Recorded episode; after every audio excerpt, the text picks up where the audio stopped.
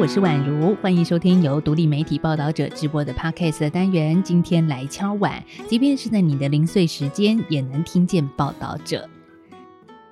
首先，一开始要跟大家来说一件最近听众反映的重要事件，就是有听众来信告诉我们啊，报道者的 Podcast The Real Story 日前发生节目被广告植入，他们听到有多集单集的片头出现了三十秒商业广告。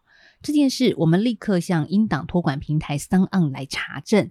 事情的缘起是平台方呢，在六月十五号改变了广告功能，让广告可以直接放置在节目内。那在得知平台方的政策之后，我们也主动要求平台方将这个功能全面关闭。那之前的广告收益，我们会与 s o n 签署不提领声明。报道者坚持非盈利原则，我们不接受任何的广告植入。所以，针对这一次事件，特别在这一节单元的一开始，花一点时间，我们要向读者跟听众来说明一个最新的处理状况。好，回到正题，这个单元想跟大家来谈的是，现在正是暑假嘛，我们知道很多的父母会带孩子们出门走走，所以呢，我特别选了两篇适合亲子共享的生态科普文章，一篇是有关黄恩鄂的故事。黄色的黄，恩惠的恩，恶是草字头，花恶的恶。那另外一个主题呢，是当我们进入山林之后，人类如何和野生动物相处。那为什么要谈黄恩鄂？黄恩鄂又是谁呢？说到这里，大家会不会脑中出现很多的问号？其实他可是鸟界有名的直播主。台北大安森林公园有一只非常知名的凤头苍鹰女王黄恩鄂，他们一家的巢内生活让许多人在网上疯狂追播。只是呢，最近台湾猛禽研究会发布了一个消息。六月三十号，黄恩鄂在穿越马路的时候不慎发生车祸，当场死亡。那随着他的离世，大安森林公园的凤头朝位直播也跟着收播了。这个消息一出，让很多追播的人感到震惊和不舍。那么，关于凤头苍鹰，在谈之前，有些事先让你知道。凤头苍鹰是日行性猛禽，除了在两千公尺以下的山区有机会看见之外，它们也是台湾少数会住在都市公园绿地中的猛禽。根据记录，台北市区内最早的凤头苍鹰是在一九八零年代的植物园。那之后，二零零四年开始，大安森林公园也有它出现的记录，甚至从二零零九年开始繁殖。所以，大安森林公园堪称是台北市内凤头苍鹰族群的重要基地。台湾猛禽研究会呢，就从二零一三年开始进行凤头苍鹰在台北市都会区生态系中的生存观察与研究，更从二零一七年开始用 YouTube 直播，让民众可以直接在网络上窥见凤头苍鹰的一天，像是鹰爸爸、鹰妈妈怎么照顾小宝宝，还有幼雏成长换羽的过程，甚至是见证他们长大离巢。那在最近几年的直播中啊，就意外捧红了一对刚才我们谈到的凤头苍鹰巨星雌鸟黄恩鄂，还有雄鸟广志。为什么这个巨星叫做黄恩鄂呢？哎，它的名字到底是怎么来的？其实一开始啊，是从二零一九年研究人员为幼鸟系放的时候，它没有离开。那研究人员呢，也就顺便为它系上了黄色、上头有英文字母 N two 的脚环，所以就把它的中文昵称为黄恩二。那么为什么要放脚环呢？这是研究者为了了解都会区凤头苍鹰的存活状况、活动范围、播迁距离以及进行个体的辨识。通常呢是会在小鸟离巢之前帮它们戴上脚环，这个工作就被称为系放。除了是传统的金属环，环上呢每个流水号不会重复之外，也会以不同的色彩组合的塑胶环作为标记，追踪每只鸟。那或许你还会问哦，当人类帮鸟宝宝装上脚环，鸟妈妈会生气吗？嗯，首先要说的是哦，这细放工作的确没那么简单了，这必须先经过农委会林务局核准，而且呢，执行人员动作不但要快速，更要确实做到保护鸟宝宝。还有呢，大多数的鸟类是靠着声音来辨识幼鸟的，所以鸟爸妈不会因为有人类的气味就不继续照顾鸟宝宝的。那刚刚谈到的细放啊，这是鸟类研究的重要开端。只是呢，有这么多的鸟被细放，为什么黄恩鄂的直播特别受到关注呢？这就要回到二零二零年的一次画面了。当时啊，恩鄂在雨天展开双翅，为它产下的两只鸟宝宝遮雨。这个画面让大家看了真的超感动的，也当然就意外圈粉无数。所以就资料来看啊，当天直播就吸引了破千人的观看。之后呢，更有许多人因此每天守在直播前陪伴他们一家的成长。而凤头苍鹰的鸟宝宝是属于晚熟性的雏鸟。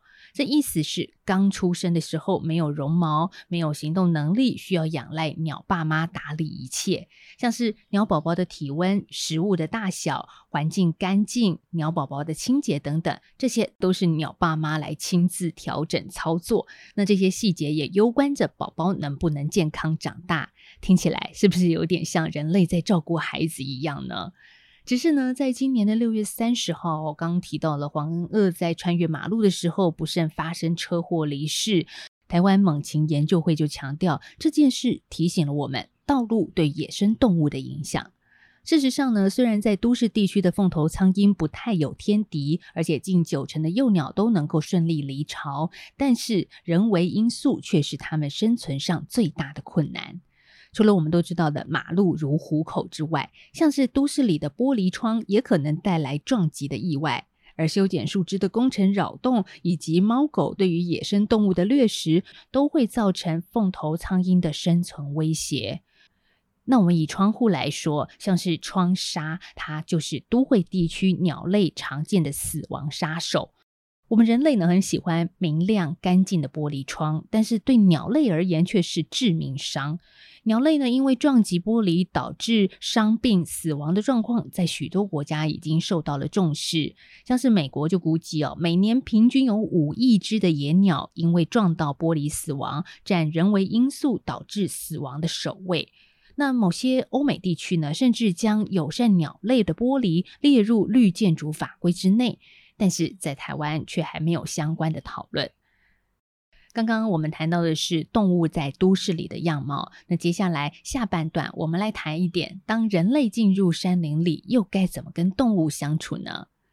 报道者曾经在二零二零年的时候推出《山林开放后，我们与动物的距离》系列，其中的一篇报道就是在谈野生动物交往守则。那当我们进入山林之后，吃喝拉撒睡就不再是人类我们自己个人的事了。所有我们习以为常的举动，都可能对大自然造成影响哦。像最常见的迷思就是厨余果皮会在山上自然分解，还有随地大小便，我们就当做施肥吧。但是呢，野生动物专家就告诉我们说，这一切都只是人类天真的幻想。在食物和大小便被分解之前，当地的环境和动物已经是深受其害了。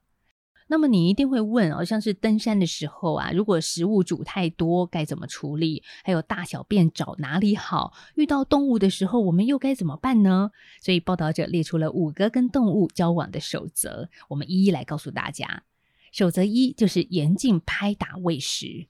当动物习惯被喂食之后呢，就会破坏原本的生态习性。我想你可能会有这样的经验啊，看到台湾猕猴围在你身边想讨吃的，甚至趁人不注意的时候抢食物。如果这样的情况发生在比较巨大的，像是台湾黑熊的身上呢？好，光想到这一点就有一点害怕，因为呢，如果黑熊把食物跟人做了连结，看到人就表示吃的东西来了，就会失去对人的警觉，长期驻足在人类出没的地方，会增加人熊冲突的危险。守则二呢是不要遗留厨余跟食物。高海拔山区的厨余，它分解是比较慢的，而且会引来动物的觅食。像是雪山三六九山庄附近的九红朱雀，就是因为吃厨余吃到胆固醇和尿酸过高。而至于果皮跟果实这些植物的残余，也不能随便丢弃的，因为呢，外来的植物可能会破坏当地的生态。所以呢，教你一招：上山之前，你就要先思考如何减少厨余的产生。你可以在家里先去掉食材的外皮，还有根部，然后拿捏适当的分量。还有呢，煮完食物的锅子可以来煮汤、煮茶，去除味道，再用卫生纸擦拭，降低污水对环境的影响。那守则三是什么呢？就是遭遇动物的时候，不要正面冲突。在森林里，如果看到熊，装死是没有用的，你可以慢慢的后退，手举高，壮大自己，或者是发出声响，警告动物说：“诶，这里有人类的存在。”嗯，刚刚说遇到熊呢，可能现在就有人在心里有点 OS，说啊，这我又不会常常遇到，几率有点低耶。好了，那我们来说个几率高一点的，像宛如我自己就曾经在山里面遇到蛇，哇，这真的是吓死我了。但是呢，哎，今天守则要告诉大家，你不要刻意去驱赶哦，否则会引起蛇的攻击。那最好的方式就是让它先走，你自己慢慢的绕过离开。还有。蜜蜂也是很常见的，对吧？这时候呢，也是哦，不要挥舞驱赶，否则会引起更多的蜜蜂同伴。所以记住，走为上策。继续呢，来谈守则四：看到地上有动物的排遗尸体，不要徒手触摸。动物身上带有很多看不见的病毒、寄生虫，有些是会传染给人类的，所以还是要保持距离，以测安全。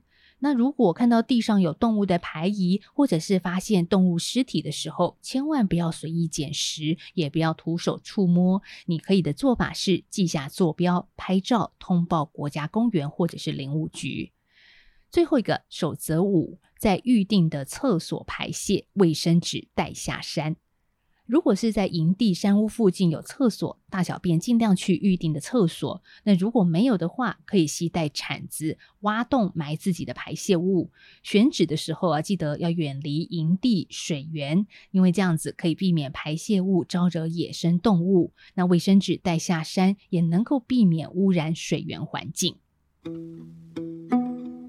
今天谈到的文章，除了来自报道者，也有部分是选自与报道者文章合作的伙伴窝窝。啊，这两个字呢，怎么写呢？就是呃，鸟窝的窝。呃，窝窝呢，这是一个以关心动物跟生态为报道主题的平台，欢迎你也一起来认识他们。我会把文章的连接放在资讯栏，欢迎你将收听或者是收看文章的想法，以回馈留言或寄信的方式告诉我们。报道者是一个不收广告、没有付费墙的非盈利媒体。如果你行有余力，也可以透过定期定额、单笔捐款的方式支持我们。我们下次再见喽，拜拜。